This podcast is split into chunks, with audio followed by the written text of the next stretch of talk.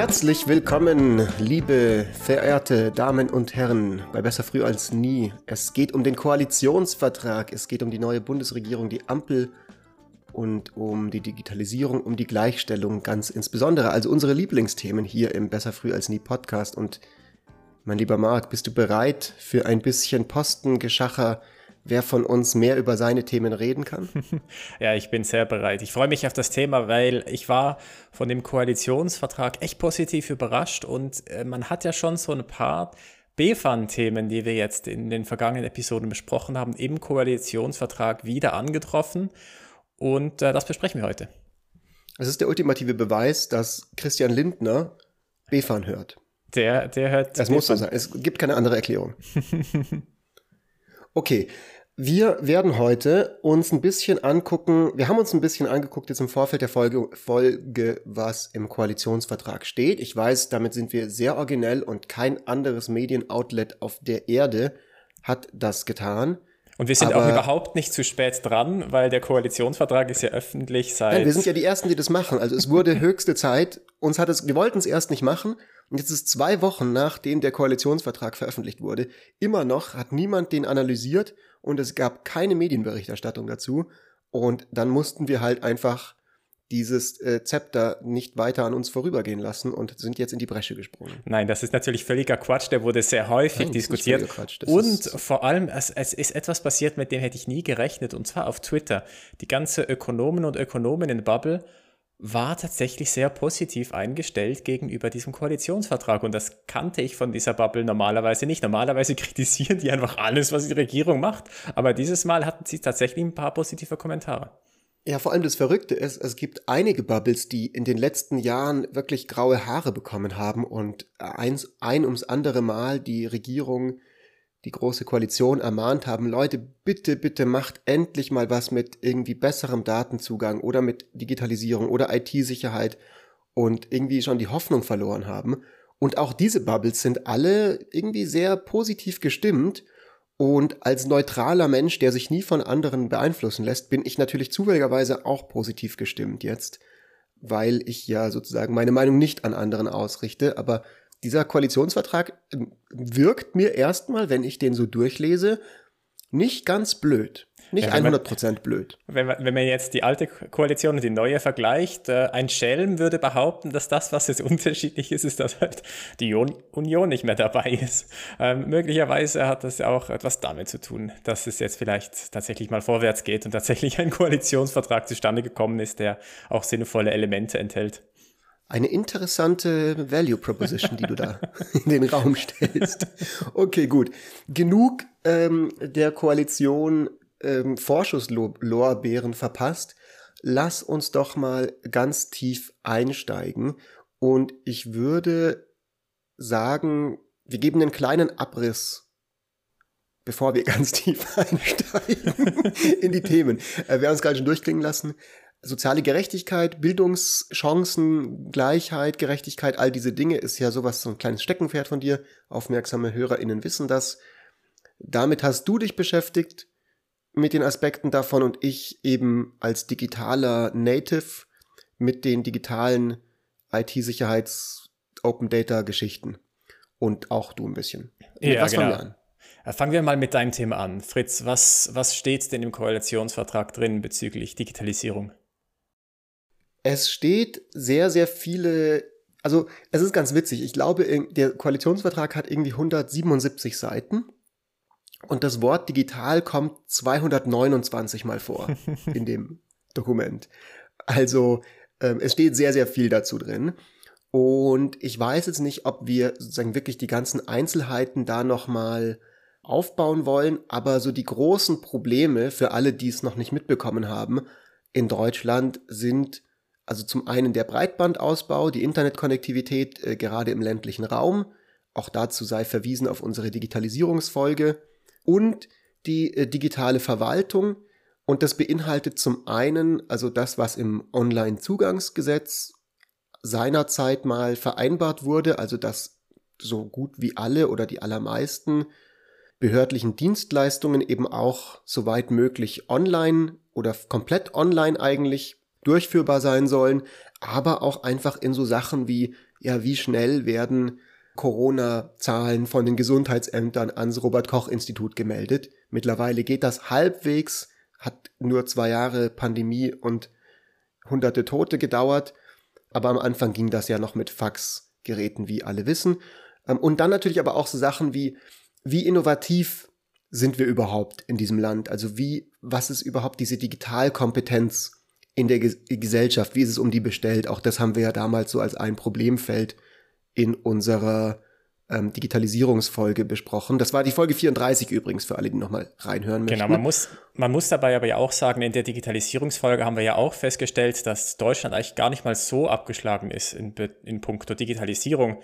Also wenn es darum geht, um, um Kompetenzen von der Bevölkerung, da steht Deutschland eigentlich ganz gut da und interessanterweise auch so 5G-Abdeckung zum Beispiel steht Deutschland auch ganz gut da. Aber die Punkte, wo Deutschland äh, nicht so gut dasteht, das ist halt eben die Digitalisierung der Verwaltung oder dann Teile der, des Netzausbaus. Und das ist auch dann genau der Teil, wo dann der Koalitionsvertrag jetzt zumindest versucht anzusetzen und dann auch explizit genau diese Punkte adressiert. Genau, also das ist so ein wichtiger Punkt all diese verschiedenen Aspekte und noch so viel, viel mehr Aspekte dieser Problematik, die ich jetzt gerade aufgezählt oder noch mehr als ich gerade aufgezählt habe, die kommen im Koalitionsvertrag explizit zur Sprache. Also äh, es zeigt sich in diesem Dokument, dass die jetzt neue Regierung sehr genau weiß, wo die Dinge im Argen liegen. Also die, die machen da nicht irgendwie die Augen zu davor. Also es ist ja zum Beispiel sehr, sehr interessant gewesen, dass halt im Wahlprogramm jetzt der SPD als Regierungspartei nicht so viel zur Digitalisierung drin stand. Die haben halt natürlich auch nicht vielleicht den Finger darauf zeigen wollen, dass unter ihrer Regierungsverantwortung das alles nicht so vorangegangen ist. Und im Wahlprogramm der Union halt sowieso nicht, weil warum auch? Genau. Ähm, und jetzt sind quasi, aber diese Themen sind sozusagen sehr, sehr klar benannt und es sind sehr, sehr klare Lösungen benannt, an denen sich die Regierung halt wird messen lassen müssen in den nächsten Jahren. Und diese Punkte mit Digitalisierung, wie du richtig sagst, sie waren nicht in SPD und Union drin, aber die waren in den Parteiprogrammen drin von der FDP und von den Grünen. Dass ich, dass ich glaube, die Tatsache, dass wir das jetzt in dem Koalitionsvertrag drin haben, ist den beiden Parteien zu verdanken und vermutlich nicht der SPD. Das Interessante ist jetzt natürlich zum einen, die Frage dann der konkreten Umsetzung, also insbesondere Digitalisierung der Verwaltung, möchte ich da nochmal ansprechen und Breitbandausbau, vor allem ersteres. Und was ich auch noch als drittes äh, Thema irgendwie sehr, sehr spannend finde, ist so dieses ganze Innovations- Kickstarting, so ein bisschen, von dem die Rede ist. Das hat ja durchaus auch mit Digitalisierung sehr stark zu tun. Das ist jetzt nicht unbedingt wie können wir Verwaltungsdienstleistungen digital machen, sondern wie können wir sicherstellen, dass wir auch international als Gesellschaft, als Land, auch europäisch, als, als Union nicht den Anschluss noch mehr verlieren, als wir ihn gerade drohen zu verlieren. Und auch da äh, steht sehr, sehr viel darin, dazu drin. Und wir können jetzt vielleicht noch mal ein bisschen gucken. Ich muss ein bisschen ausholen, Marc. Ist das okay für dich? Ja, hol, hol aus. Du hast die Sprechzeit für die nächsten 30 Sekunden.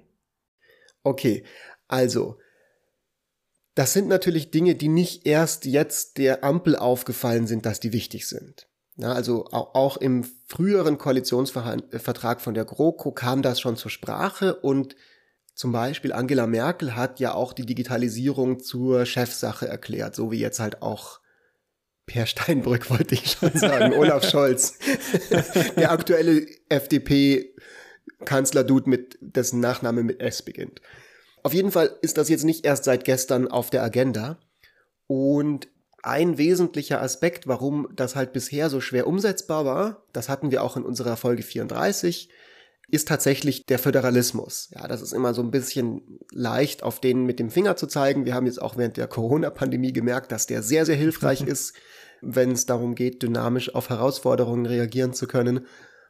Und dieser Föderalismus hat ganz stark sich eben insofern ausgewirkt, dass die Projekte, die oder die, die, die Prioritätensetzung, die ja irgendwie schon da war, am Ende nicht zur Umsetzung von vielen Initiativen, Initiativen geführt hat. Also, dass ganz viele dann irgendwie Verantwortlichkeiten nicht klar geregelt waren. Es gab irgendwie Doro Bär als digitale Staatsministerin, es gab Helge Braun, der als Kanzleramtschef federführend eigentlich verantwortlich war für die Umsetzung von diesen ganzen Dingen. Und die ganze Idee war schon ähm, zu sagen, ja, wir, wir, wir nehmen, wir ziehen das jetzt alles ins Kanzleramt und das kann das dann äh, dirigieren und trotzdem ist es aber alles irgendwie versickert. Und die Frage jetzt beim neuen Koalitionsvertrag ist, da sind dann schöne Dinge, die da drin stehen, Gigabit Grundbuch, also irgendwie so, dass Leute ein Recht auf schnelle Internetverbindung haben. Ähm, es wird davon geredet, die weißen Flecken auf der Landkarte, was Konnektivität äh, geht, endlich zu, angeht, endlich zu füllen. Dieses Online-Zugangsgesetz wird wieder erwähnt und gesagt, das soll jetzt eine Folgefinanzierung kriegen, was insofern interessant ist, weil wir ja aus unserer Recherche zu Folge 34 noch wissen, dass die ganzen Mittel aus dem Online-Zugangsgesetz teilweise noch gar nicht abgerufen wurden und ganz viele Initiativen da noch mitten in der Planung stecken und nicht mal irgendwie ja, also es noch nicht mal an die Umsetzung gegangen ist. Eigentlich müsste es ja bis Ende 2022 umgesetzt sein. Also eigentlich bräuchte das ja gar keine Folgefinanzierung. Ja, das ist auf jeden Fall sehr, sehr interessant. Also auf der einen Seite wird quasi auf die richtigen Problematiken hingewiesen, aber das ist natürlich nur die halbe Miete, weil die Frage ist dann, wie wird das umgesetzt? Und eine Sache, die sich ja viele Leute im Vorfeld überlegt haben oder gefordert haben oder wo auch die Fachwelt sehr, sehr uneinig darüber war, ist diese Frage von diesem Digital- oder Digitalisierungsministerium. Ja, das ist ja jetzt letztendlich nicht gekommen, aber die Idee davon war eigentlich ursprünglich auch zu sagen, wir haben jetzt einfach gemerkt, dieses ganze Kompetenzenwirrwarr hält diesen Prozess der Modernisierung, der Digitalisierung auf und es bräuchte eigentlich eine Stelle, die das irgendwie halt wuppt. So, und diese Stelle sollte ein Digitalisierungsministerium sein. Aber glaubst du, dass es dafür ein eigenes Ministerium braucht? Reicht es nicht, wenn man das. Ich weiß es nicht. Ich weiß es nicht. Und das war eben auch umstritten und das ist natürlich auch der Grund, warum es jetzt letztendlich nicht im Koalitionsvertrag steht, weil genug Leute gesagt haben oder die Regierung sich jetzt entschieden hat, zu sagen, nee, eigentlich bringt es das auch nichts, weil es bringt ja nichts, ein neues Ministerium einzuführen, das dann nur eine weitere Stelle ist, die irgendwie Pressekonferenzen macht und sagt, Leute, wir müssen jetzt mal digitalisieren, weil es kommt halt natürlich darauf an, dass dort, wo die Prozesse digitalisiert werden müssen, ein digitales Bewusstsein passiert. Also dass beispielsweise in den Ämtern, in den Verwaltungen, in den Landkreisen und so weiter und so weiter auf allen Ebenen die Prozesse tatsächlich digital werden. Und nur weil ich jetzt ein neues Digitalisierungsministerium irgendwie in Berlin schaffe, heißt das nicht, dass dann in Buxtehude der Herr Meier in der Verwaltung in Zukunft besser versteht, wie er E-Mails schreiben kann und wie er, dass er, dass er vielleicht nicht mehr jedes Formular nur noch pro, also in Person sieht. Also das ist, das liegt jetzt auch nicht an diesem Typen, aber, aber äh, das ändert sich nicht automatisch durch das Digitalisierungsministerium. Das wäre auch meine Vermutung, ehrlich gesagt. Das, wie, wie bei der letzten Folge auch besprochen, die Probleme sind ja, glaube ich, nicht, dass da kein Wille da ist. Der ist schon da und das wird ja auch von ganz oben versucht umzusetzen. Äh, die, die Schwierigkeiten liegen woanders. Die Anreize sind halt einfach nicht, nicht gegeben für die Personen, die das dann tatsächlich nutzen müssen und die das dann tatsächlich auch umsetzen müssen. Ähm, das heißt, einfach ein, ein neues Ministerium zu schaffen, ist, glaube ich, lenkt von den tatsächlichen Problemen ab, die es gibt, wenn man, wenn man das umsetzen möchte. Genau, also das ist auch, für mich ist das auch ein plausibles Argument. Ich muss zugeben, ich bin da jetzt nicht 1000 Prozent mir sicher, hm, was diese Frage angeht. Ich habe aber einen sehr, sehr guten Podcast gehört vom Manager-Magazin, warum auch immer. Ich, ich habe nichts mit dieser, ich habe noch nie irgendwas von denen gelesen oder gehört, aber ich habe eben jetzt für die Vorbereitung für die Folge so nach Digitalisierung, Koalitionsvertrag, dies, das, Folgen du, gesucht. Du triffst es völlig ab, ey. Was, als nächstes liest du das Handelsblatt oder sowas. ja, es ist, es ist, man weiß es, es ist, es ist ein slippery slope. Anyways, den habe ich mir angehört und der war kurz, der war noch veröffentlicht, vor der Ampel-Koalitionsvertrag öffentlich gemacht wurde und ich fand den sehr, sehr hochwertig, der war sehr gut in der Problemanalyse, kam es mir vor und am Ende meinte der Typ, es war halt der quasi Journalist in diesem Podcast, der dafür, dazu sehr viel zu diesem Thema recherchiert hat und der Experte war, der meinte, eigentlich bräuchte es eine neue Föderalismusreform, damit die Digitalisierung in Deutschland klappt. Also genau eine Änderung an diesen Anreizstrukturen, von denen wir ja auch in Folge 34 geredet haben, und eine Möglichkeit, diese eine für alle Regelung tatsächlich besser umzusetzen. Also, dass wenn irgendwo eine Softwarelösung für einen bestimmten Prozess entwickelt hat, dass den dann eben auch alle nutzen können. Und dazu müssten halt die Strukturen ganz grundsätzlich eigentlich andere sein.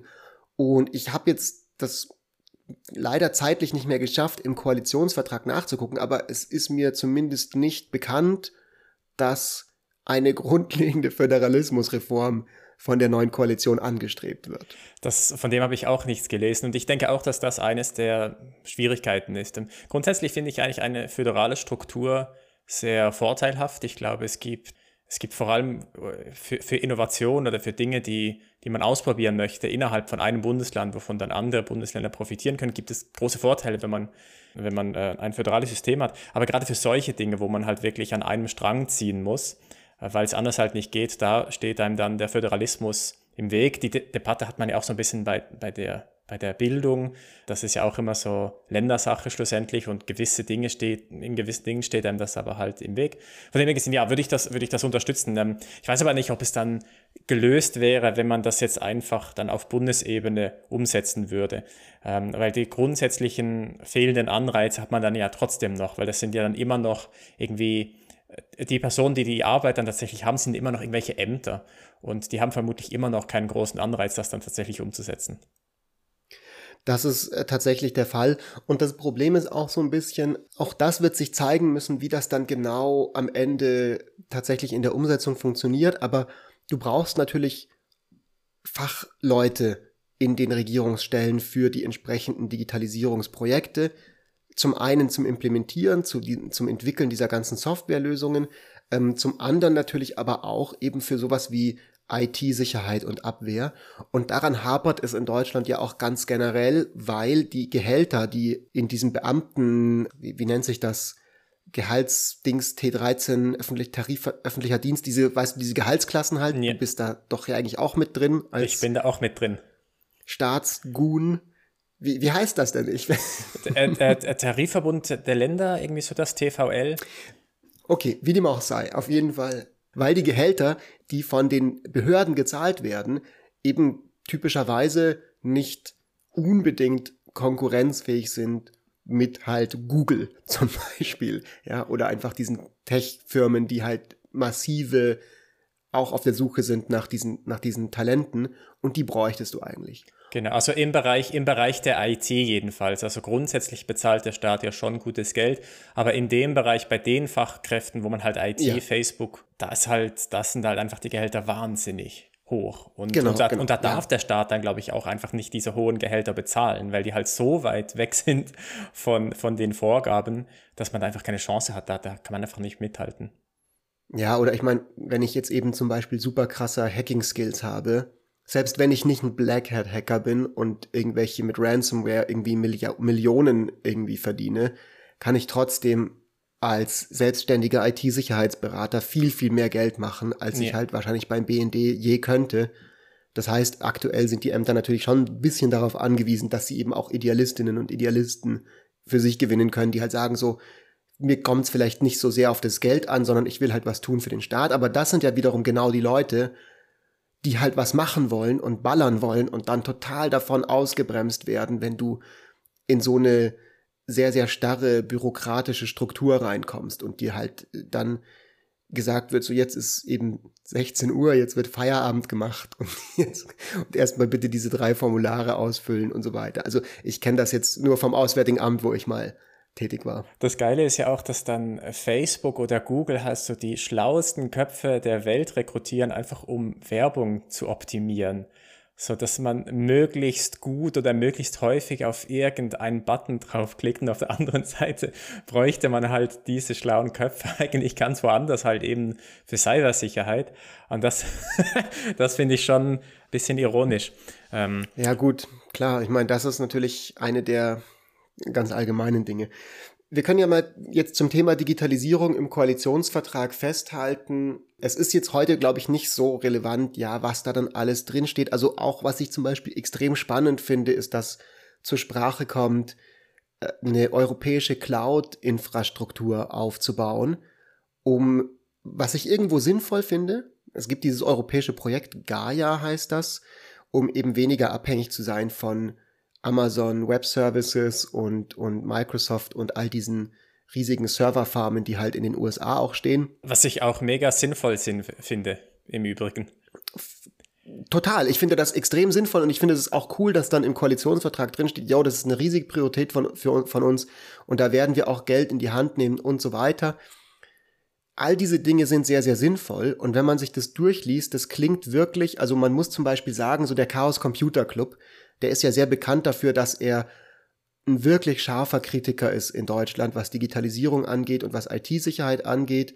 Und auch andere, also auch netzpolitik.org zum Beispiel, das sind ja neutrale Beobachter. Und all diese Seiten, Clubs, Institutionen durch die Bank sind eigentlich sehr, sehr angetan von dem Koalitionsvertrag und sagen auch so, hey, das ist sehr nah dran an dem, was wir selber vorgeschlagen haben und was wir selber so an Formulierungsvorschlägen zum Beispiel auch unterbreitet haben. Und es ist, glaube ich, ein sehr, sehr guter Anfang.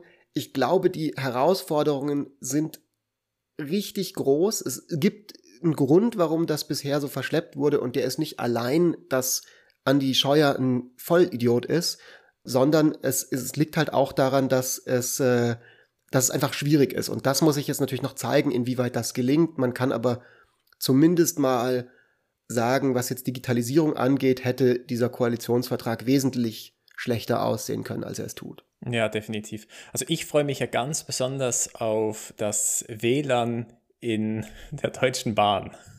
Das, ja, das wird extra erwähnt. Das finde ich auch sehr, sehr cool. erwähnt ja. und, und das finde ich so gut, weil was habe ich mich schon aufgeregt über dieses WLAN in der Deutschen Bahn? Also ich reg mich schon über die Deutsche Bahn an sich auf, aber wenn dann noch das WLAN die ganze Zeit ausfällt, alle zehn Minuten.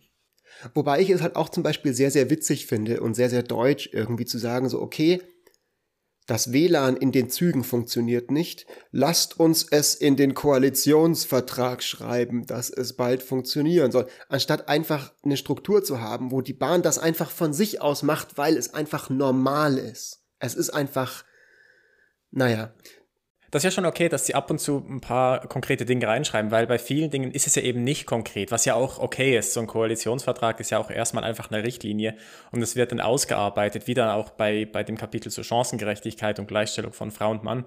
Aber teilweise ist es trotzdem sinnvoll, wenn man bestimmte Dinge wirklich explizit reinschreibt und so etwas, why not? Dann, dann haben sie, ja, sich, immerhin, dann haben sie sich immerhin verpflichtet und kommen da jetzt nicht mehr so schnell raus. Absolut. Ich habe noch ein weiteres Beispiel das für mich sehr gut verdeutlicht hat, dass es tatsächlich ein Bewusstsein für Probleme gibt, die ich selber auch als Probleme in meinem tatsächlichen Leben empfinde.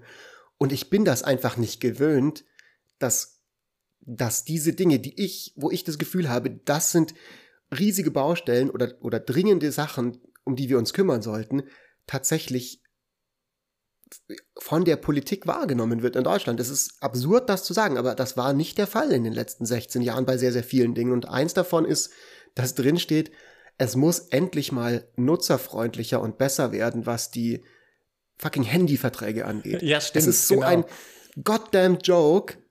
Ich habe, als ich in Paris war vor zwei Jahren, anderthalb Jahren bei der OECD, habe ich mir gedacht so, what? Da kriegst du einfach unglaubliche Handyverträge für irgendwie fünf Euro, so 50 mhm. Gigabyte Daten oder sowas. Und das hast du in allen Ländern Europas, außer in Deutschland. Es ist es ging mal durch die sozialen Medien dieses Bild von irgendwie einer tschechischen Zugfirma oder sowas in der Art, wo, wo drauf stand quasi, wir haben halt überall in allen Ländern, Tschechien, Österreich und irgendwie so am Balkan und sonst wo, Free Wi-Fi, ähm, für die Zugverbindungen, die in Deutschland sind, oh, sorry, kein Free Wi-Fi, da müsst ihr irgendwie dann Highspeed-Internet für irgendwie 200 Euro oder sowas kaufen oder halt irgendwas Absurdes so.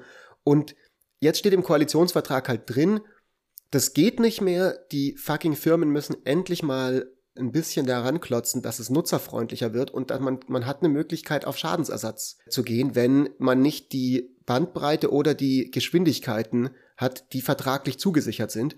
Und bei meinem scheiß Internetverbindung, egal in welcher WG oder bei meinen Eltern oder wo ich bisher war, immer war weniger Speed, wenn man irgendwie auf Speedtest ja, ja, oder sowas weniger. geht, als der, als irgendwie egal welcher Internetprovider behauptet hat. Und ja, das finde ich gut, dass das zum Beispiel einfach mal drinsteht, weil das mir zeigt, okay, die verstehen halt einfach dass das teilweise ein Joke ist und sich ändern muss.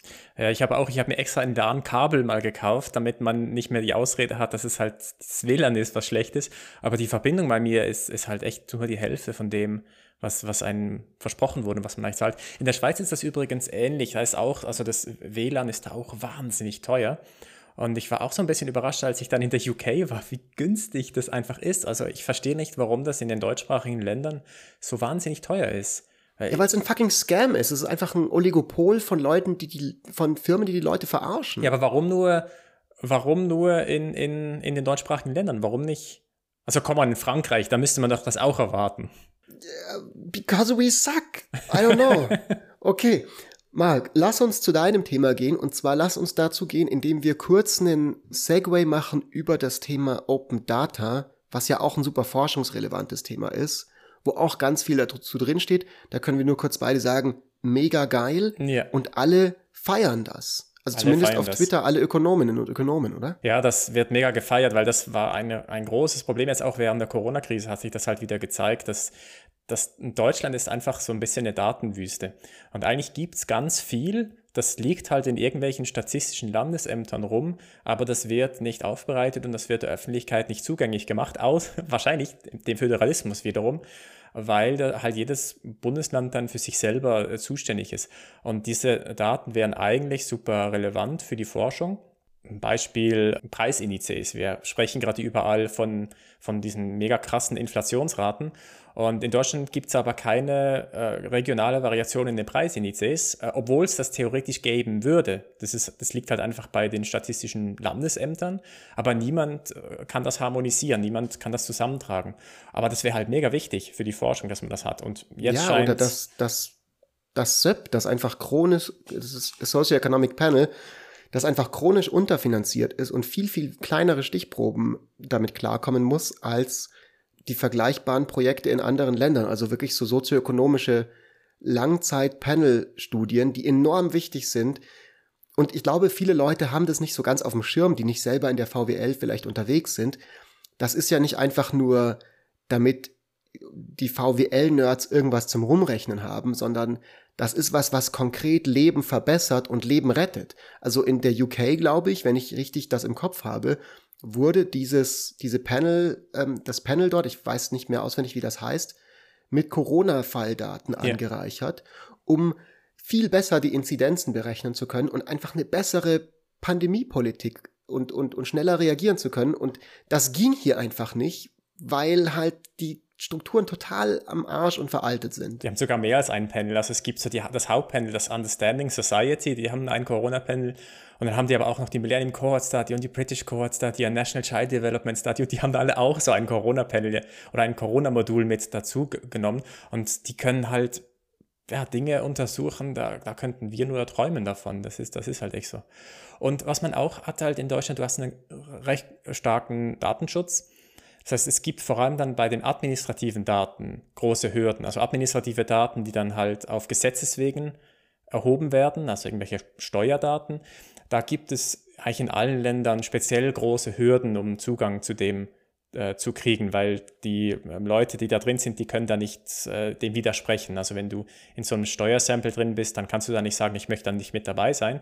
Aber beim SERP kannst du das. Du kannst jederzeit sagen, löscht bitte meine Daten oder ich möchte da nicht mehr mitmachen. Und bei diesen administrativen Daten ist natürlich der, die, die Hürde recht groß, aber in Deutschland halt einfach nochmal besonders.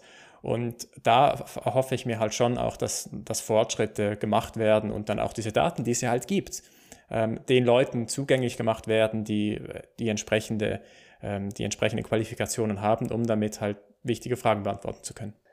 Generell ähm, finde ich es interessant, dass dieses Thema Daten und das Bewusstsein dafür, wie relevant das nicht nur für die Forschung ist, sondern auch für die Gesellschaft ganz allgemein, sehr, sehr stark im Koalitionsvertrag ähm, Eingang gefunden hat.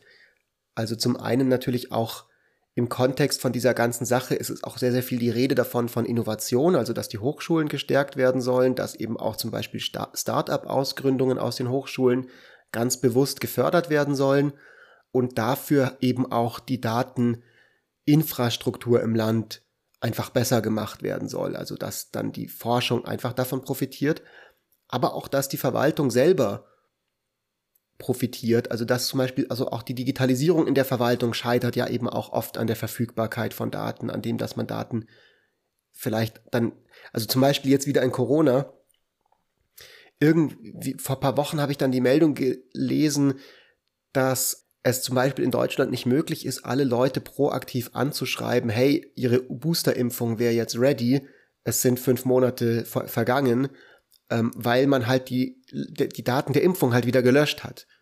Und ich verstehe, also ich bin überhaupt nicht gegen Datenschutz. Ich finde das total wichtig und sinnvoll.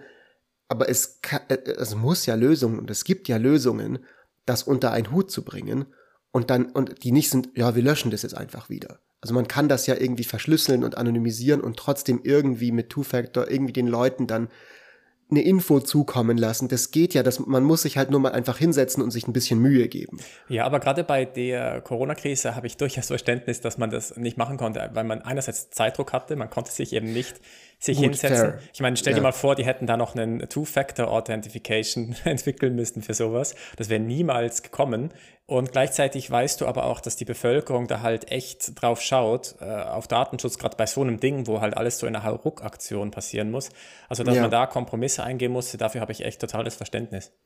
Ja, gut, fair enough. Also, äh, das ist jetzt nur eins von zahlreichen Beispielen. Gleichzeitig hat man ja auch einen möglichst unbürokratischen Ablauf gefordert bei der ganzen Impfung. Und Deutschland war ja enorm bürokratisch. Da hat man, also da gab es ja Fälle, wo Leute irgendwie mit drei Leuten erstmal sprechen mussten und zig Formulare ausfüllen mussten, um eine Impfung zu kriegen, währenddem du in der UK einfach irgendwie einen Bus hattest, wo du hingegangen bist und fünf Minuten später deine Impfung hattest. Und da war ja, da war ja Deutschland halt schon echt wieder mal super bürokratisch. Und wenn du es dann noch äh, so machen wollen würdest, dass man die Leute auch noch verfolgen kann, dann äh, wäre es, glaube ich, äh, ein bisschen zu viel gewesen.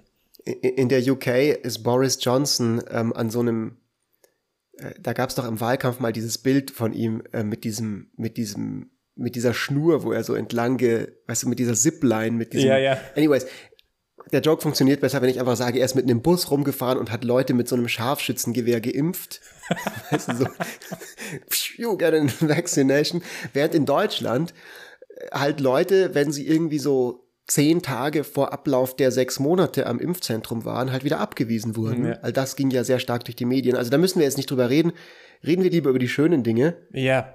Und zwar das eben, also nochmal einfach, um das zu betonen, wie wie amazing das mit diesem, mit diesem, mit diesem Datenzugang ist und mit dem Forschungsaspekt. Ähm, so, ich glaube, dass das nicht einfach nur cool ist, weil ich halt persönlich, meine persönliche Präferenz ist, dass ich Wissenschaft gut finde, sondern ich glaube, es geht gar nicht anders, als dass wir das machen. So, die nächsten Jahrzehnte werden richtig ein Abfuck für uns als Menschheit. Es kommt enorm viel auf uns zu und das einzige, wo ich das, wo ich sehe, wie wir als Gesellschaft, als europäische Gesellschaft auch diesen Jahrzehnten begegnen können, ist, wenn wir viel krasser in der Forschung und in der Innovation werden, wo wir ja eigentlich relativ gut aufgestellt sind im internationalen Vergleich. Und ich weiß es nicht mehr, was die Zahlen mittlerweile sind, aber viele Jahre lang war Deutschland ja eins der Länder mit den meisten Patentanmeldungen zum Beispiel. Und das ist, glaube ich, einfach total meines Erachtens erstmal gut, dass es da diese, diese, diese Priorisierung und diese Präferenz dafür, also Datenzugang für die Forschung und ganz allgemein Betonung von Innovation und Digitalisierung gibt in diesem Papier. So sehe ich das. Wie ja, siehst du das? Mal? Wenn wir schon bei den positiven äh, Punkten sind, dann können wir da gleich weitergehen. Weil was, genau. was mir auch aufgefallen ist und was ja auch immer wieder ein Thema ist bei uns im Podcast, sind Bildungsinvestitionen. Und das ist auch etwas, was jetzt explizit nochmal hervorgehoben wird, dass die Bildungsinvestitionen gesteigert werden sollen. Und zwar genau eigentlich in den Bereichen, die ich als sehr, sehr wichtig empfinde. Einerseits soll in die frühkindliche Entwicklung investiert werden.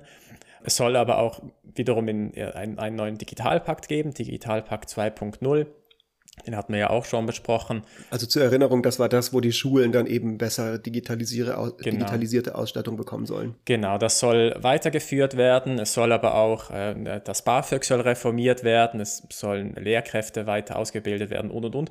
Und all das sind Punkte, die super relevant sind und vor allem jetzt auch, wenn man sich die frühkindliche Entwicklung anschaut, da wird dann explizit zum Beispiel auch äh, Mentoring oder Patenschaftsprogramme hervorgehoben. Und das ist jetzt etwas, was in der, in der akademischen Wissenschaft halt immer wieder gezeigt wurde, wie wichtig diese Programme sind und wie vielversprechend und kostengünstig, also kostengünstig, wie effizient ein Mentoring-Programm ähm, dann schlussendlich ist. Also da scheint es mir tatsächlich so zu sein, dass die äh, Personen, die diesen Koalitionsvertrag entworfen haben, tatsächlich auch eine Ahnung davon hatten, was denn relevant ist und in, wenn wir Investitionen erhöhen im Bereich Bildung, an welchen Stellen man diese Investitionen tätigen sollte. Also da bin ich tatsächlich sehr, sehr positiv davon überrascht, was da passiert ist.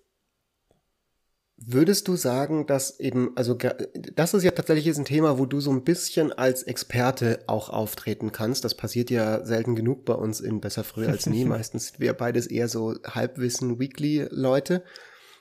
Fehlt dir was in dem, was du jetzt gelesen hast? Hast du das Gefühl so, okay, das wäre noch wichtig gewesen, steht jetzt nicht drin? Oder gibt es Dinge, wo du sagst so, hm, okay, klingt zwar schön, aber ich kann mir noch nicht ganz vorstellen, wie die das umsetzen wollen? Natürlich kann man sich immer fragen, wie soll das jetzt tatsächlich umgesetzt werden. Also es gibt gerade jetzt in Kombination dann mit ähm, der Gleichstellung der Geschlechter, äh, was ja dann auch mit, mit frühkindlicher Entwicklung und so weiter zu tun hat, wenn es darum geht, äh, Wissen aufzubauen für die nächste Generation oder dass man dafür sorgt, dass es eine gleiche Geschlechterverteilung gibt in den MINT-Fächern und so weiter. Äh, da gibt es ein paar Punkte, die mir gefehlt haben, vor allem dann so in Familienpolitik. Ähm, also es wird mir zum Beispiel nicht ganz klar, wie die Vereinbarung von Familie und äh, Beruf genau ausgestaltet werden soll. Das wird zwar erwähnt im Koalitionsvertrag, aber da bin ich mir noch nicht so ganz sicher, wie das genau passieren soll, einfach weil es ein komplexes Thema ist. Und da gab es so ein paar Steuerreformen, wo, die mir gefehlt haben. Also das eine äh, war so die, das Ehegattensplitting, was eigentlich schon länger darauf hingewiesen wird, dass das problematisch ist. Oder auch äh, die Minijobs die immer wieder als, als problematisch herausgestellt werden. Das heißt, da sehe ich tatsächlich Schwachstellen. Jetzt konkret bei Bildungsinvestitionen muss ich tatsächlich sagen, bin ich echt positiv überrascht davon.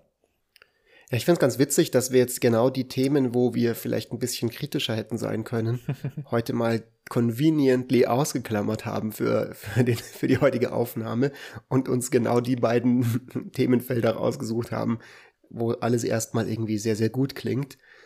Ja, ist ja auch okay. Also man muss ja auch nicht immer alles negativ kritisieren. So. Also da kann man, glaube ich, die Leute auch wirklich mal, mal loben. Also das, da waren, glaube ich, schon echt Leute dahinter, die der Wissenschaft zugehört haben. Jetzt zumindest auf dem Papier, was dann umgesetzt wird, sei jetzt mal dahingestellt. Aber jetzt zumindest bei den Investitionen in Bildung oder frühkindliche Entwicklung, das ist zumindest etwas, was relativ straightforward ist, wenn es darum geht, wir müssen investieren.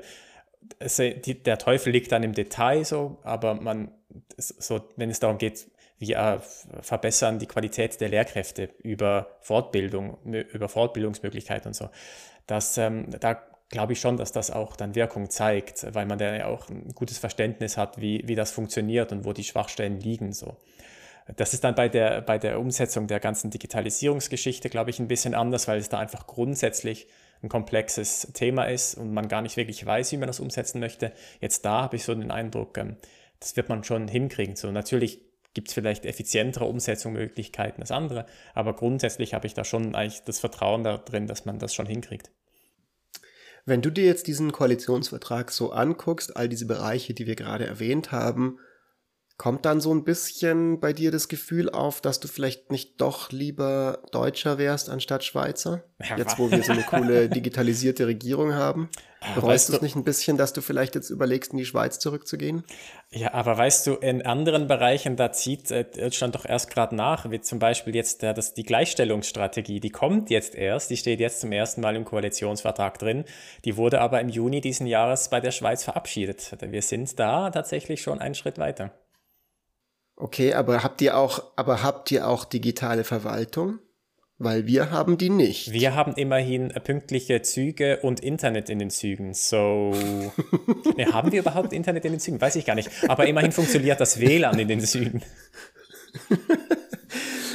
ähm, mein lieber Stecklimark, wir kommen tatsächlich heute sehr, sehr kurz und sehr, sehr knackig ans Ende der Folge.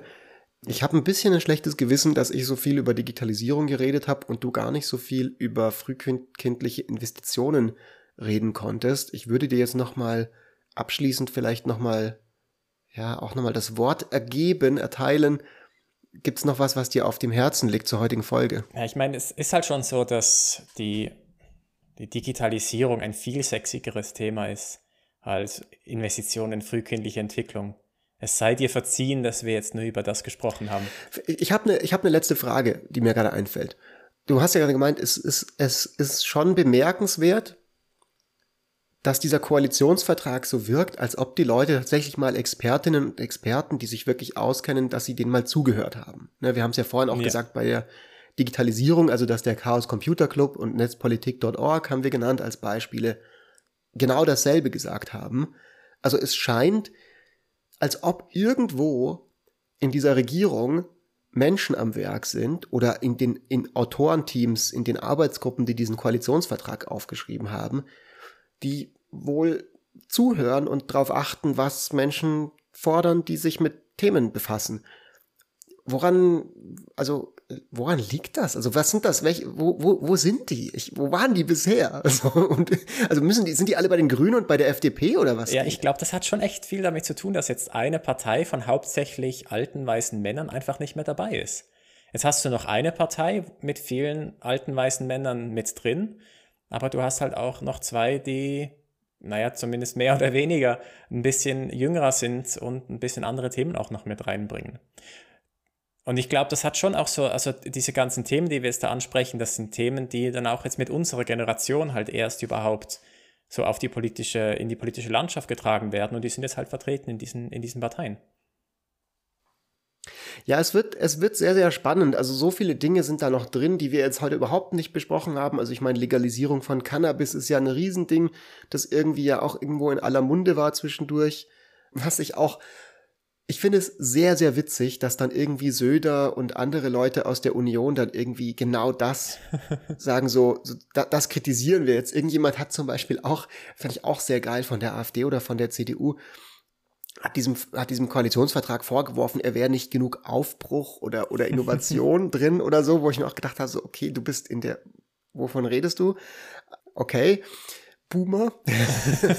Aber das ist das eine, dann irgendwie Wahlalter wird auf 16 runtergesetzt, finde ich auch extrem spannend, ist natürlich auch convenient für Grüne und, und FDP, weil sie da ja besonders stark abschneiden, würde ich an deren Stelle natürlich auch das Wahlalter runtersetzen. All diese Dinge sind jetzt heute nicht so ganz zur Sprache gekommen. Und keine Ahnung, wir können ja mal gucken, ob wir irgendwann nochmal ein Follow-up machen zu der Folge. Bisschen so eine Zwischenbilanz nach zwei Jahren Regierung, wenn dann BFAN immer noch existiert, so wie es sein wird. Oder mal vielleicht nochmal eine kleine Folge machen zu ein paar Sachen, die uns eher skeptisch stimmen am Koalitionsvertrag oder auch nicht. All das sehen wir in der Zukunft mein lieber Marc, und was passiert noch in der Zukunft? In der Zukunft werden unsere Zuhörerinnen und Zuhörer auf Twitter gehen und uns folgen. Und zwar findet ihr den Fritz unter fritz-esmlaub. Mich findet ihr unter Mark Strakely. Es ist wirklich immer wieder faszinierend, wie gut du die Zukunft vorhersagen kannst. Du bist ja auch in der Forecasting-Unit beim IFO gewesen ja. und hast äh, diese Dinge dort gelernt. Das solltet ihr tun. Was ihr aber, aber auf jeden Fall tun solltet, und ihr wisst, was jetzt kommt, aber es ist einfach so, weil wir sagen es jede Woche und ihr müsst es jetzt wirklich endlich mal machen. Heute ist der, der Tag, wo ihr in die WhatsApp-Gruppe gebt und ihr schickt diesen Podcast an eure Schwiegermutter, weil auch eure Schwiegermutter diesen Podcast mit Gewinn hören könnte. Und wenn das jetzt alle Leute machen, dann würden sich unsere Zuhörerinnen und Zuhörerzahlen verdoppeln und sie würden danach zur Hälfte aus Schwiegermüttern bestehen. Und welcher Podcast kann das schon von sich behaupten? Dieses Achievement habe ich mir noch auf die, auf die Liste geschrieben bis Silvester dieses Jahr. Also das ist so das große Goal. Also bitte lasst uns nicht hängen, Leute. Ran an die Tasten und ran an die Schwiegermütter. Es wird Zeit, den B-Fahn zu promoten in dieser Welt. Und wenn ihr das nicht macht, dann könnt ihr wenigstens euch einen Ruck geben und wenn ihr Bock habt und, und gut uns findet, subscriben auf Spotify oder auf Apple oder wo auch immer ihr gerne Podcasts hört. Und auf Apple könnt ihr uns zum Beispiel auch eine Bewertung geben, fünf Sterne da lassen, ein paar nette Worte schreiben. Ihr könnt uns auch vier Sterne da lassen, wenn ihr irgendwie, wenn es euch nervt, dass wir immer nur alle zwei Wochen erscheinen oder sowas in der Art. Aber äh, all diese Dinge solltet ihr tun. Und was sollten die Leute noch tun, Marc? Optimistisch bleiben, oder? Die Leute sollten optimistisch bleiben. Holt euch einen Booster-Shot Also Impfung. Äh, Club ja, oder impft euch einfach generell mal. Genau, so, impft euch generell. Ähm, bleibt zu Hause. Ähm, ja, solcherlei Dinge. Fritz, es nice. war mir, mir wie immer ein inneres Blumenpflücken. Und wir sehen uns. Kurz und knackig und 46 Minuten. Wir könnten sogar noch ein bisschen weitermachen, weil mein Besuch gerade geschrieben hat, er hat sich verzögert. Also wir könnten jetzt noch einen kleinen. Gibt das, oh, das ist wie so, wie so ein, ähm, ein Marvel-Film, wo dann so die Genau, nach dem, wir könnten jetzt das Outro, kam jetzt so rein und jetzt reden wir noch so ein bisschen. Ja, geil. Ähm, ja, über was wollen wir denn? Und jetzt sprechen? fällt uns nichts ein, jetzt ist ein bisschen peinlich. Jetzt ne? ist ein bisschen peinlich. Weißt du, das ist wie so, wenn man, ähm, wenn man nur für die Arbeit lebt und äh, dann ist man irgendwie krank oder so äh, und weiß nicht, was man tun soll. Ich habe eine Idee. Wir testen jetzt mal, wie viele Leute uns bis zum Ende hören. Und wenn ihr da draußen Lust habt auf bestimmte Themen, dann schreibt uns. Und zwar, was bei uns gerade auf dem Tisch liegt, ist zum einen mal eine Folge rund um IT und Cybersecurity und Hacking.